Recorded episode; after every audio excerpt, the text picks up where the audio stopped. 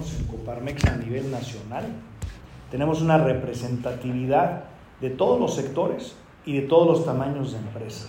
Y eso es lo que nos da pues esta fortaleza y que nos permite hablar por cuenta de ellos porque tenemos desde grandes empresas hasta eh, personas eh, con actividad empresarial, ¿no? Entonces, esa es la gama de socios de Coparmex y eh, por eso los datos que vamos a, comentar el día de hoy, pues tienen esa, esa representatividad, no es de un sector en particular, no es de un tamaño de empresa, sino que es de todo el universo de las empresarias y empresarios de nuestro país. El primer eh, indicador, y este es fundamental para nuestro Estado, es el ánimo para invertir de las y los empresarios. ¿Cuál es nuestro ánimo para invertir en México y para invertir, en este caso, vamos a hablar de Querétaro? ¿Qué es lo que motiva a un empresario, a una empresaria a invertir? Primero, desde luego, la oportunidad. Pero de igual de importante, las condiciones que presenta ese país y ese Estado para que yo pueda hacer una inversión productiva. Hablamos entonces de Estado de Derecho, hablamos de justicia, hablamos de calidad de vida, hablamos de seguridad, hablamos de talento humano que yo pueda eh, tener en mi empresa. Una empresa es finalmente son, somos las personas la relación que existe con gobierno, las condiciones que pone gobierno para que eh, las empresas puedan con facilidad transitar eh, instalarse, etc. Hablamos también de infraestructura. Entonces, son todas estas condiciones las que un empresario, una empresaria toma en cuenta. Y bueno, a nivel país, fíjense, el 53.4% de los empresarios dicen que se animan a invertir en México. El 53.4%. ¿Y dónde es donde hay más ánimo para invertir? En Querétaro. El 66% de los empresarios que estamos en Querétaro, estamos diciendo nos animamos a invertir. Versus el 53% a nivel país. Y por ejemplo, déjenme darles algunos datos que contrastan. Morelos es el 20%. Zacatecas, el 28%. Eh, Aguascalientes, 50%. Tamaulipas 44%. Y entonces, las condiciones que tiene Querétaro, de acuerdo a esta encuesta, son las mejores del país para invertir. Esa es la conclusión. Oye, ¿puede ser más alto? Sí, puede ser más alto. ¿Cómo puede ser más alto? el gobierno federal ayude con condiciones, por ejemplo, hablamos de energía. Ayer, ayer ustedes me preguntaban sobre los, apagones y lo comentábamos. Si el tema energético se resuelve favorablemente, si se permite la inversión privada en el mismo, manteniendo la rectoría del Estado sobre el sector, que eso nadie lo discute, estos indicadores suben. con tema del agua, por ejemplo, es igual. Como se han favorecido la generación de energía a través de las hidroeléctricas, pues como sumen agua y ahora en el estiaje, pues hay problemas de agua en, diferentes lugares de la República.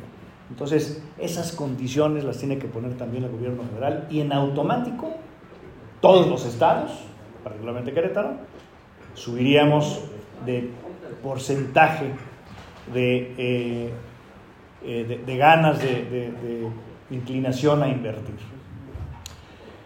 El segundo indicador se llama gasto regulatorio y es el porcentaje de las y los socios Coparmex Empresas que han tenido algún problema al realizar algún trámite. Nos referimos a trámites gubernamentales. El 59% de los socios y socias han tenido algún problema al hacer algún trámite gubernamental. Y trámites gubernamentales, pues hablamos licencias de funcionamiento, licencias de construcción, permisos, eh, este, asuntos con protección civil, eh, si, es el agrícola, bueno, pues con las dependencias este, agropecuarias, etcétera, según, según el sector, ¿verdad? Pues el 59% ha tenido algún problema. Eso habla de la eficiencia en lo general de los gobiernos, de la facilidad que tienen los gobiernos para que los, las empresas puedan realizar trámites y puedan operar de manera adecuada. En el caso particular de Querétaro, es el 44% versus el 59% nacional. Aquí el 44% de los socios reportan que han tenido algún tipo de problema al realizar los trámites. Y déjenme decirles, por ejemplo, en el caso de Campeche, resulta que es el 83%. O sea, en ese estado, pues prácticamente cada empresa que quiere hacer algún trámite ante gobierno tiene alguna dificultad. Les comento algunos otros que son, eh, digamos, importantes. En la Ciudad de México es el 64%. Y entonces ustedes combínenlo con el anterior, el indicador anterior. Quieres invertir y dices, voy a invertir. Y luego empiezas con problemas en los trámites. Y, y, fíjese, póngase en el, papel de, un empresario. Vamos a pensar que rentas una bodega y empiezas a instalar tu bodega. Ya, ya tienes costos, ya tienes un costo de renta, tienes costos de personal, pero por los trámites a lo mejor no puedes iniciar operaciones. Entonces te está costando dinero, te está costando dinero. Por eso es fundamental la agilidad de los gobiernos en la tramitología. Si el empresario no está haciendo bien los trámites, pues no, no pasa, ¿verdad? Pero si lo está haciendo bien, que tengan esa agilidad. Y aquí cobra fundamental importancia el proyecto del gobierno digital del Estado de Querétaro, que tiene la intención de digitalizar los trámites que hacemos los ciudadanos, y no nada más los empresarios y los ciudadanos en lo general, cobra especial importancia porque eso le va a dar esa agilidad y también va a lograr que estos problemas que se llegan a tener se vayan eliminando, ¿no? Porque en la digitalización hay claridad, eh, no hay que hacer filas, no hay que hacer colas, no hay que estar sujeto a lo mejor al criterio de alguna persona, al ser digitales, se elimina eh, de manera muy importante estos problemas que hoy eh, tenemos los empresarios al hacer trámites gubernamentales. El tercer indicador, hablamos de la seguridad y son cuántos, qué porcentaje de socios en el primer, estamos hablando del primer cuatrimestre, son datos del primer cuatrimestre, han sido víctimas de algún delito. Y en el país, el 51.2% de los socios han sido víctimas de algún delito.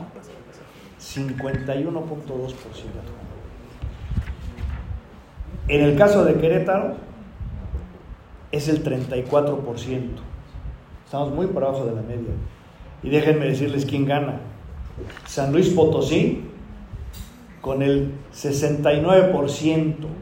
El 69% de las empresas en San Luis Potosí han sido víctimas de algún delito. Y quiero particularizar la situación de Querétaro. Decimos, oye, es el 34% de los socios que hemos sido víctimas de algún delito. Yo les puedo decir que en su gran mayoría estamos hablando de la extorsión telefónica. Y creo que los que estamos aquí nos han hablado por teléfono con algún tipo de, eh, historia. Eh, la verdad la creatividad que tienen los que extorsionan es enorme, ¿no? Y ahí es donde más eh, los delitos, digamos, que, hemos sufrido aquí en Querétaro tienen que ver con la extorsión telefónica. Y déjenme particularizar, particularizar un poco en este tema. El número de extorsiones telefónicas que se dan en un año en el país, se dieron en el año en el país, supera el millón de casos. Más de un millón de casos. No quiero decir que todos han progresado y, las víctimas han pagado algún tipo de extorsión. Simplemente han sido más de un millón, vamos a llamarle, de casos y de ese, pues un porcentaje, la gente sí cae en la mentira, porque de verdad son mentiras, la extorsión telefónica, el, yo diría el 96, 97% son mentiras. Y son de, de grupos que están perfectamente ubicados en cárceles, Estado de México, Jalisco, y yo dejo en la pregunta, si saben por qué, o sea, saben de dónde vienen, saben de qué cárceles vienen, ¿por qué no las bloquean, verdad? ¿Por qué permiten en esos estados, los sistemas penitenciarios, pues que en esos lugares sigan operando estas personas con extorsión? Al país, la extorsión nos cuesta, ¿eh? 120 mil millones de pesos al año. Eso nos cuesta. Y digo que nos cuesta porque son nuestros impuestos, ¿eh? O sea, son nuestros impuestos. Es lo que nos cuesta las extorsiones telefónicas, amén de lo que pues, la, gente, la gente que cae llega a pagar. Y, en el caso de, Querétaro, bueno, pues ustedes saben que el sistema Cosmos y los sistemas, el sistema de justicia, de acuerdo al World eh, Justice Project, pues hemos ganado primeros lugares por años consecutivos. Y esto es importante destacar. En Querétaro, yo diría que es el estado donde más se denuncia por el sistema Cosmos, que llega, llega un policía con la tableta y, y ahí levantas la denuncia, no tienes que ir a un ministerio público a levantar la denuncia, etc. La cifra negra en el caso de extorsiones es del 96% solamente se reportan el 4% de los casos. Entonces, cuando, cuando el, Secretario de Seguridad Pública Nacional nos da datos de extorsión y dice, es que hay 47 mil carpetas de investigación, bueno, pues es el 4% de las reportadas. El 96% pues no está reportado y por eso es en el millón de casos que, que les menciono. Y aquí eh, el llamado que hacemos es denunciemos, porque es a través de la denuncia como se pueden las autoridades con voluntad, pueden ir tras estos delincuentes que hacen la, extorsión telefónica. Eh, el siguiente indicador le llamamos marcaje a mi gobierno. Y este indicador es el porcentaje de socios que consideramos que durante el último año el gobierno estatal ha cumplido con las funciones y los propósitos para los cuales fueron electos. Como algunos políticos dicen, para lo que nos contrataron, ¿no? Bueno, pues a nivel país, solamente el 38% de los socios consideran que su gobierno estatal está haciendo el trabajo para el cual fue electo. 38% es bajísimo. vamos a voltearlo, el, el 62% a nivel nacional considera que su gobierno estatal no está haciendo el trabajo bien, está haciendo un mal trabajo.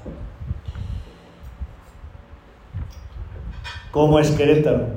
En Querétaro el 81% de los socios consideramos que el gobierno estatal está haciendo un buen trabajo. Fíjense cómo contrasta con el 38%.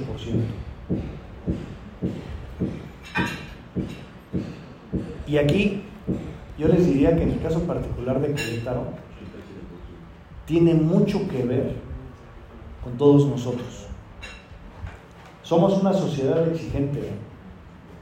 Somos cuando hacemos esos ejercicios de gobernanza donde la sociedad siendo organizada, algo por Comparamex, estamos haciendo ejercicios comunes con gobierno, hacemos proyectos en común, exigimos, ¿eh? Y le ponemos la vara también al gobierno, exigimos y ayudamos, o sea, nos sumamos. Pero la sociedad civil es igual. Somos una sociedad comparada con el resto del país exigente. A mí me gustaría que fuéramos más exigentes. ¿eh? A mí me gustaría que fuéramos mucho más participativos todas y todos. Que además de los organismos empresariales, los colegios, las asociaciones, los diversos grupos de, sociedad eh, civil que están organizados, que solamente representamos el 3% ¿eh? de la población. Imagínense si todas y todos participáramos, nos sumáramos, estuviéramos metidos en la vida pública, pero la vida pública es nuestra vida,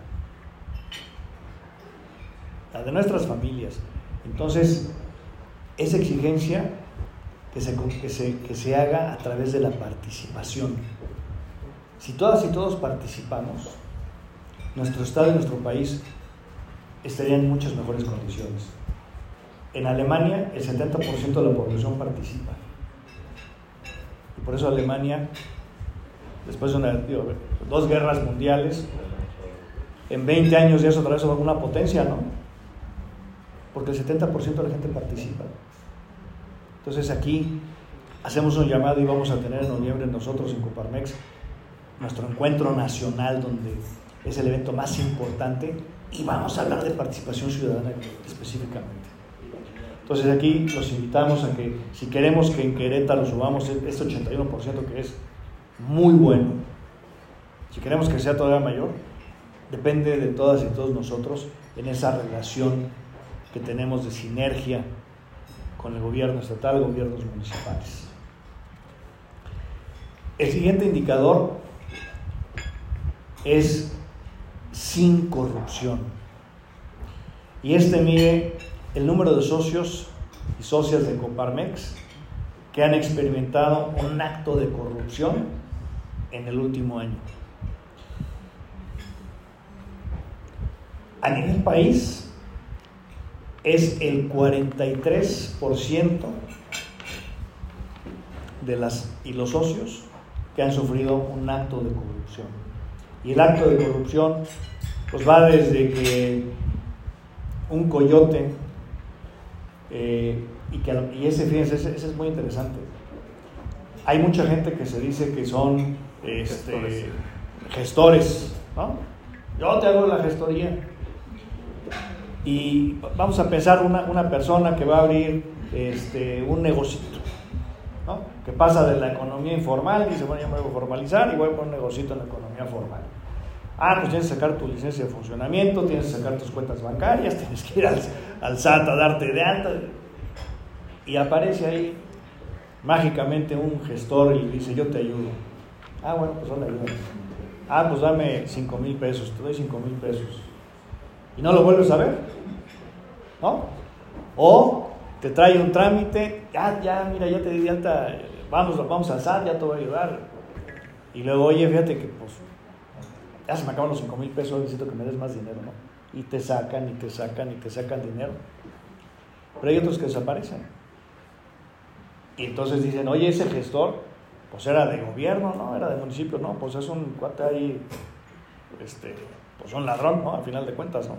Entonces, eso también se considera como parte de los actos de corrupción, porque definitivamente también las autoridades